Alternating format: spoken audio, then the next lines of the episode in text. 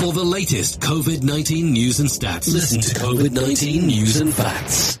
Saludos amigos, les habla Frank con su podcast de COVID-19 News and Facts del 21 de octubre del 2020. Y hoy vamos a estar discutiendo un artículo lo más interesante que salió en la revista The Economy en su edición del 8 de octubre y discute cómo la pandemia ha causado que las economías del mundo hayan divergido debido a los confinamientos que impusieron la mayoría de los gobiernos del mundo.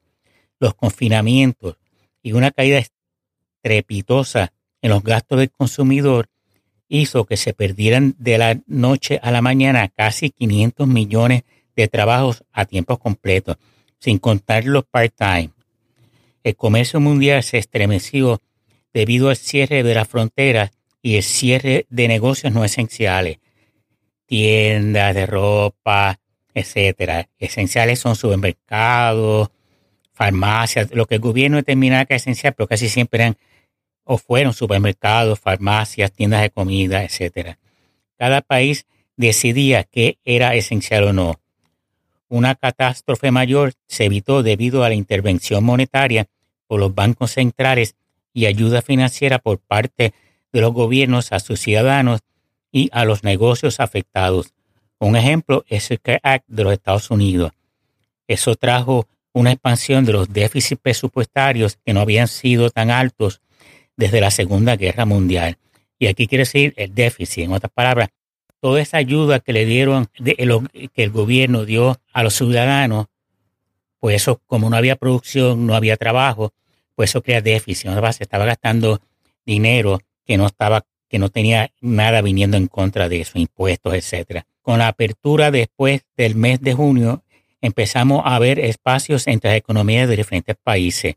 China, que es básicamente una economía manufacturera, pudo empezar a recuperarse ya que es más fácil crear distancia social en fábricas que en negocios que dependen de servicios cara a cara con el cliente.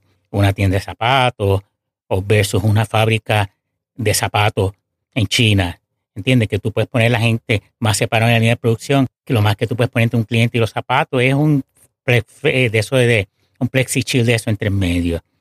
Eso hizo que las compañías como Amazon, etcétera, que dependen de las ventas online, tuvieran un crecimiento extraordinario, mientras que los centros comerciales que dependen del tráfico peatonal decayeron e incrementaron la erradicación de quiebra de compañías de ventas al detalle, Macy's, etc.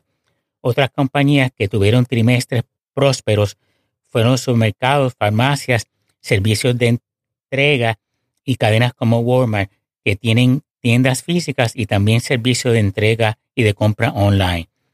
La pandemia va a dejar las economías menos globalizadas, más digitalizadas y más desiguales. Por lo tanto, las líneas de distribución se acercarán más a donde está la industria manufacturera y se incrementará la automatización. En, en algunos países de Europa que están pidiendo que si se puede implementen el trabajo teletrabajo, en otra parte que trabajen desde el hogar. Por lo tanto, al estar las oficinas vacías, todos esos negocios que dependen de los empleados de compañía, como restaurantes, cafés, empleados de limpieza, etcétera, se verán obligados a ser despedidos, a cerrar y despedir empleados, empleados que tendrán que depender de desempleo y de las ayudas del gobierno y reinvertirse para conseguir nuevos empleos. Europa es la economía más rezagada. Sus respuestas a los riesgos de la pandemia fueron osificar las economías en vez de dejar que el libre mercado hiciera los ajustes.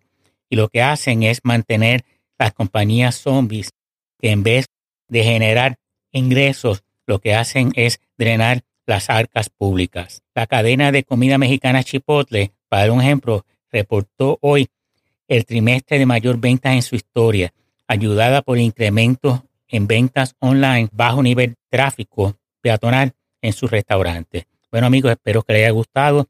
Cualquier cosa pueden dejar un comentario en mi website. Gracias y que pasen buen día.